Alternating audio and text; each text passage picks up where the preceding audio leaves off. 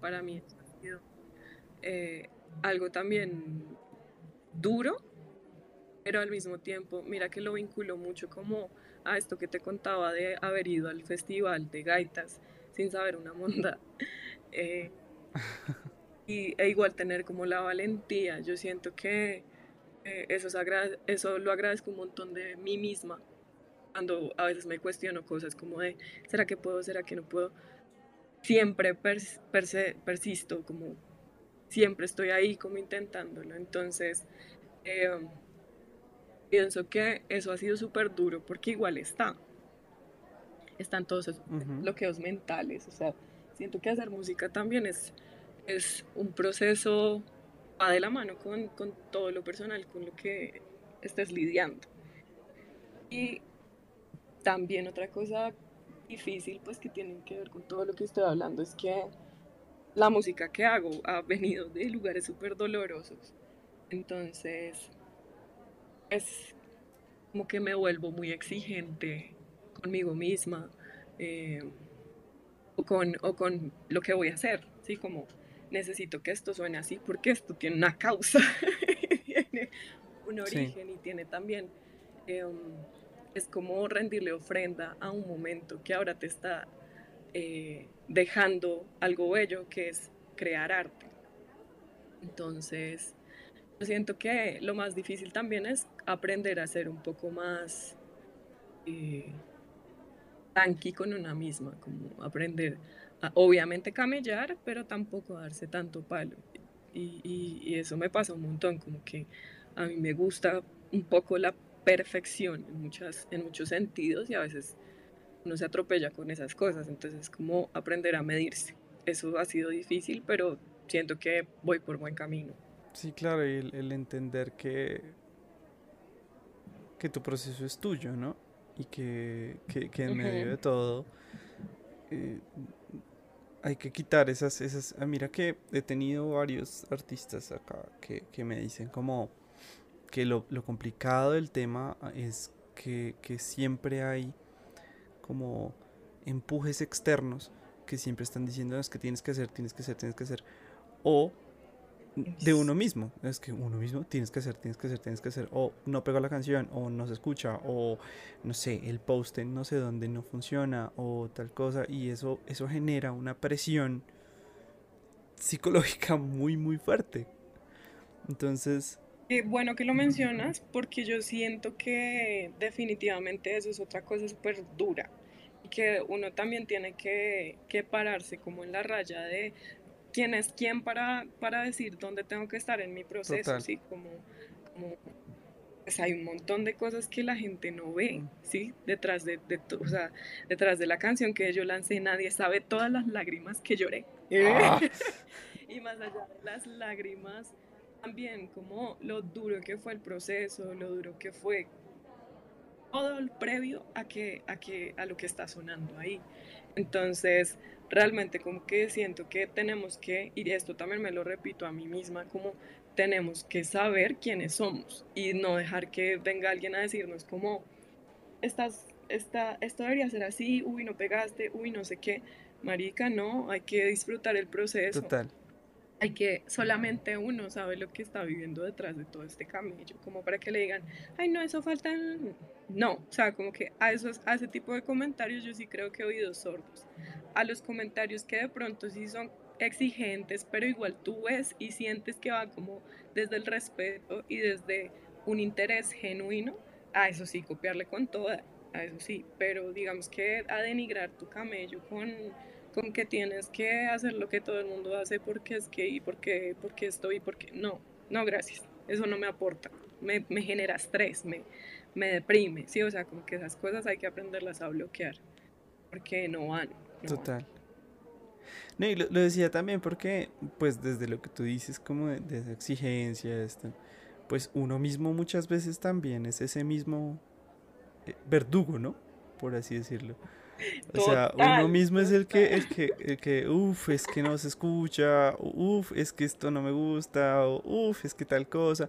Y en últimas, a ver, lo, lo hablábamos por ejemplo con, con Mafe Molano, que en últimas, pues, es, es, es, parte del proceso, ¿sí? No, no, no, hay, no, no, tiene por qué ser un... Mm, como una exigencia, ¿sí? No es, no es un objetivo que sea perfecto, es un objetivo que a ti te guste. Sí, sí exacto, eh, exacto. Eh, la meta no es que sea increíblemente perfecto y que, que todo esté súper cuadrado y que todo esté súper bien hecho porque pues seámonos honestos, la vida en general no es así. Entonces, eh, muchas veces uno, uno, mismo es el que, el que, el que se da ese, ese, esas, esas taras, ¿no? Y hay muchas cosas en las que uno no tiene el control que también perjudican o aportan. Entonces, sí, es, es verdad, es verdad, como que también hay que ser un poco más amable con uno mismo y sobre todo con tanta información en, en las redes. O sea, yo siento que de verdad, por ejemplo, yo estoy ahorita haciendo un ejercicio de desconectarme un poco de, Instagram o de las redes en las que más recurro, porque sí está esa presión constantemente en todos los ámbitos, sí, como en todos los ámbitos. Entonces es, es como que igual tengo que estar conectada, pues porque este es mi trabajo, sí, como por ahí también a veces me buscan o por ahí tengo que mostrar mi trabajo, pero, pero no puedo dejar que eso se convierta en, mi vida y que eso me carcoma, porque pues del arte, el arte tampoco significa eso, sí, netamente, o sea, como que aprender a balancear. Sí, y mira que yo siento que el arte se convierte, o sea, e, e, el arte se convierte en eso, en esa exigencia. El arte se convierte en exigencia cuando quieres que tu arte sea total y netamente comercial. O sea, cuando tu objetivo es vender, tu arte deja de ser arte y se vuelve un producto de consumo. Otro producto de consumo. ¿Sí? Que, ojo, yo no estoy diciendo que esté mal. Porque pues, si, tú haces, por ejemplo, yo no, ataco el reggaetón, pero pues, ah, hola, el reggaetón está hecho para eso. ¿Sí? Para hacer música de consumo, para, hey, pegaste 10 días, 15 días, chao, te vas. Saca otra canción o, olvídate de seguir pegando porque no va a funcionar. Eh, sí, de acuerdo. Pero si ya tú te vas al punto de, es que yo quiero hacer arte y quiero hacer mi música y desde mi música, digamos, vivir de mi música, pues hombre, no, no, no, no, no tienes por qué digamos que acelerar un proceso que en últimas es un proceso natural. Mm. Sí, de acuerdo. Digamos que tampoco, y estoy segura que, que también es a lo que vas, que no es sonar a, a, hipismo puro con, con, la música, de tipo de solo lo hago por porque me hace bien. No, pues yo también quisiera vivir de esto, obviamente porque me hace feliz, porque siento que esta es mi misión en la vida y para mí.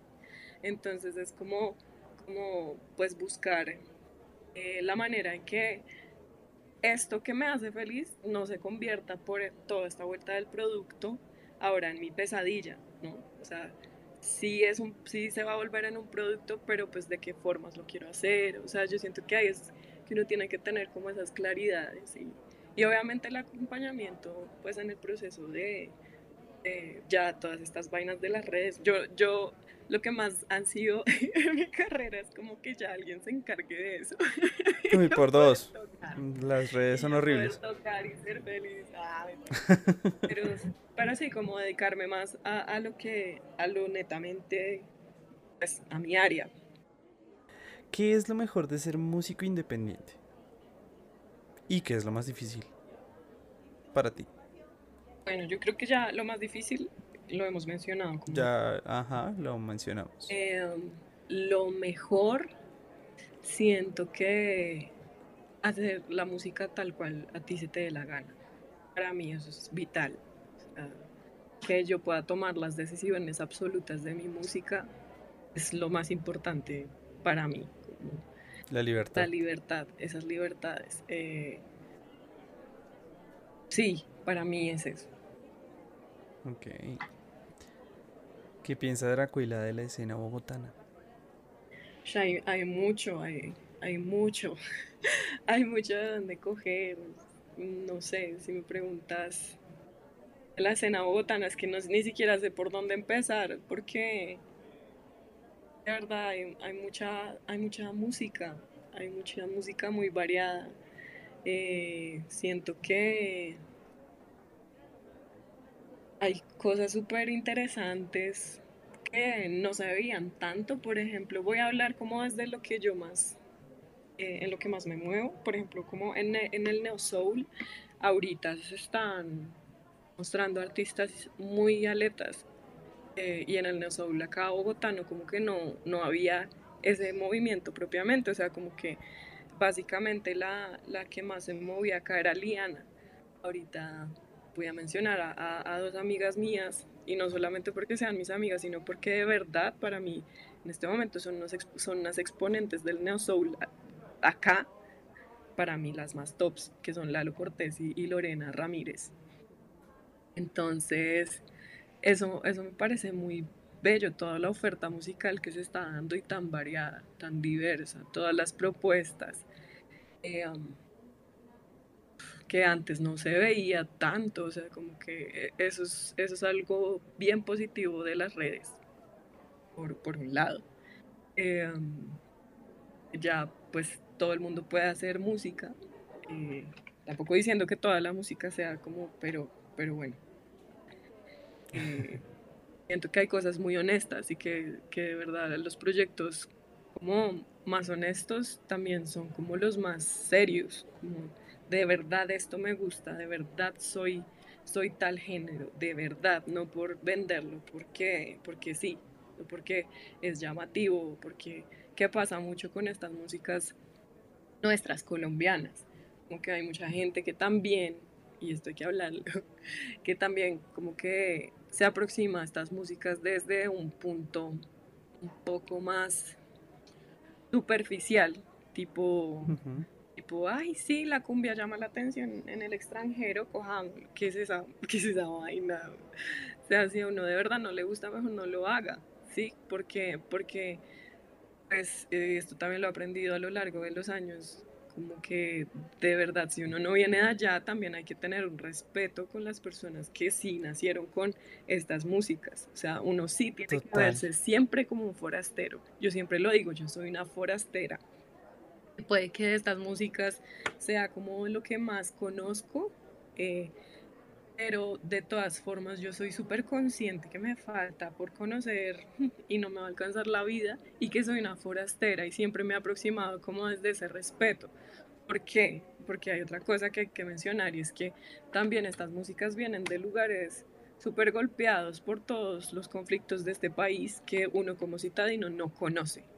Y, y, y llegar y, y así como, ay, ay, sí quiero hacer esto y ya, es como un poco irrespetar también históricamente todo lo que ha pasado, históricamente, bueno, sí, y, y ahorita también en el presente lo que, lo que sucede, porque pues siguen siendo lugares súper olvidados por el Estado, ¿sí? Entonces, que llegue una persona X, ay, sí, la cumbia, la gente de territorio es como que está muy mamada de eso, ellos como que siempre hablan, la gente, las personas de territorio siempre te abren las puertas cuando ven que de verdad a ti te gusta. Como que es algo genuino, que no es como algo que quieres extraer y ya por tu beneficio, sino que de verdad es algo que cuando tú hablas, y esto me ha pasado y me parece súper bello con mis maestros, es que pues ellos saben que para mí la gaita, el bullerengue, para mí eso es como algo súper apasionante, así como que lo amo. Y, y, entonces ellos te empiezan a compartir un montón de información, pero es a raíz como de esa autenticidad. Entonces yo siento que, bueno, volviendo al tema de la escena local, eh, más rescatable es eso, las, las, los proyectos que vienen desde esa autenticidad, vengan del género que vengan. Entonces, y que se han tomado el tiempo de investigar, entonces, por ejemplo, vuelvo al ejemplo también de mis amigas, ellas son súper yaceras, ¿sí? O sea, como que ellas llevan estudiando esto hace mucho tiempo. Entonces, no es como que, lamento si alguien se siente ofendido con lo que va a decir, pero eh, no es como que ya me gustó el Neo Soul y, ya, ya. Pues, No, obviamente es respetable que cada quien quiera hacer la mm. música que quiera, pero también es, es, se nota en el trabajo cuando uno investiga. Se nota, se nota en el producto. Mm, cuando hay un proceso investigativo. Ajá, total. Sí, total, total. Mira que ahora que lo mencionas, me viene a la cabeza mucho el, el tema de la universidad. Porque, a ver, yo dentro de mi carrera universitaria, a mí siempre Cheche, que pues, fue mi profe de canto, eh, él me decía, no, es que yo quiero que este cante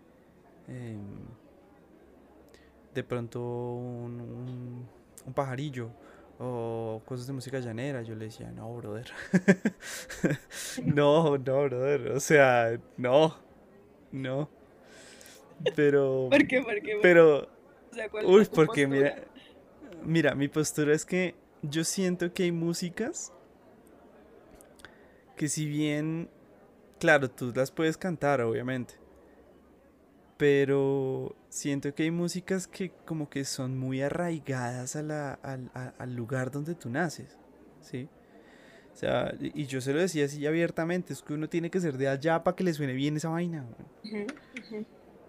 Y, y, sobre todo, por ejemplo, bueno, claro, la música de las costas, obviamente, hay, hay músicas de músicas, ¿no? O sea, hay, hay, hay géneros de géneros. Hay géneros un poco más cantables que otros, en cuanto a, digamos, si no eres de allá. Claro. Pero es que la música llanera tiene una particularidad muy, muy grande, y es que toda la música llanera está cargada como de esa de la faena. como rabia. La faena, del, o sea, del trabajo, del día a día. Uf, entonces yo, yo le decía a él como, no, brother, yo ahí no me meto. Yo ahí no me meto. Me da, me da. Y no, no es miedo, sino es más como ese, lo que tú decías, como ese, hey, es respeto. Es como, no, no, no, no.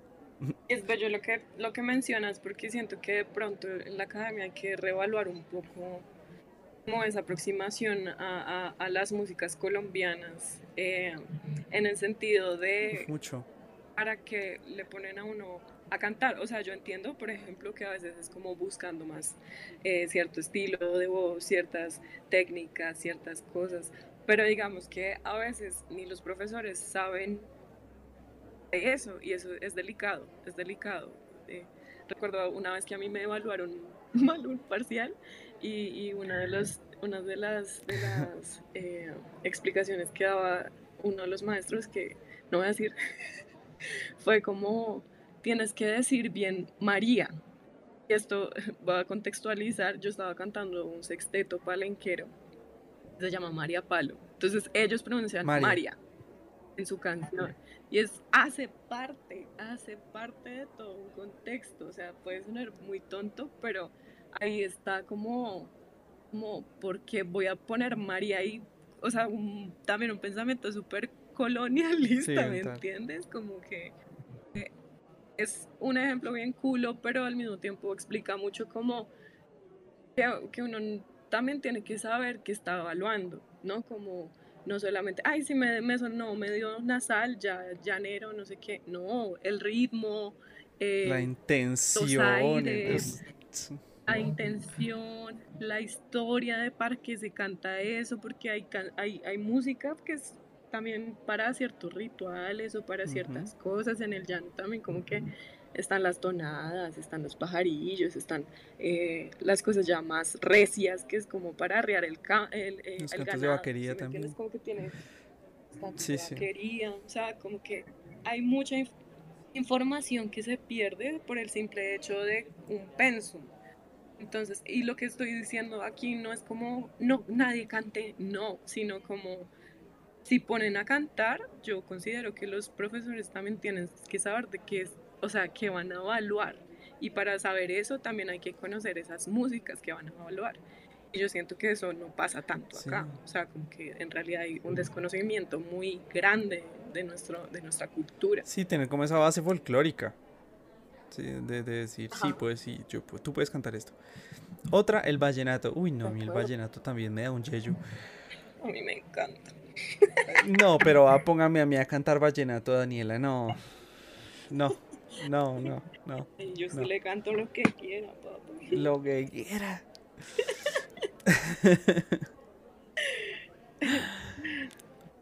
bueno, Dani. Mm, antes de, terminar ya la, entrevista, eh, nada, agradecerte por tomarte el tiempo, eh, por aceptar mi invitación. Muchas gracias. Y nada, te doy este espacio para que digas tus redes, digas por dónde te consiguen, cómo estás en Spotify, si estás en Deezer, en Apple Music, en Amazon Music, en donde sea. Entonces, tienes este espacio chiquitico para decir tus redes y, ya. Gracias. Bueno, primero que nada, gracias a ti por invitarme. Eh, encantan los podcasts. Entonces, chévere también como ser parte de, esta, pues este proceso también que es tu bebé, ¿no? Como tu, Total. nuevo camello de hacer podcast. Me parece bacano acompañarnos, acompañarnos en lo que hacemos. Y mis redes son, eh, estoy en todas las plataformas como Dracuila. Eh, en Instagram estoy como arroba Dracuila. En Facebook estoy como Dracuila. Bueno, en todo lado me pueden encontrar como Dracuila. Eh, bueno, ya para terminar, Dani, ¿qué viene para Dracuila? Viene más música. Eh, precisamente en estos días estábamos mezclando el segundo sencillo y vienen muchas más canciones detrás de, este sencillo y bueno, eso lo estaré anunciando de a poquitos pero definitivamente viene más música, muchas más composiciones y, y bueno, lo que también salga a partir de eso. Espero tocar mucho mi música, es para mí mi mayor sueño. Eso, eso es lo que proyecto para mí. Así, así será. Y desde aquí, desde un café por la ciudad, también vamos a estar, te voy a estar también haciendo bombo. Contando la perseguidera. Como con todos. Voy a estar pendiente de lo que saquen, de si sacan sencillos, de no sé qué. Igual yo reposteo, yo estoy pendiente para también ayudar porque es importante el trabajo colaborativo. Nada, Dani, muchas gracias. Gracias por el tiempo, gracias por el espacio, por aceptar la invitación. De verdad te deseo lo mejor en este proceso musical que empiezas. Y nada, gracias a los que escuchan. Gracias por estar ahí y nos vemos en una próxima entrevista. Gracias Chao. a todos.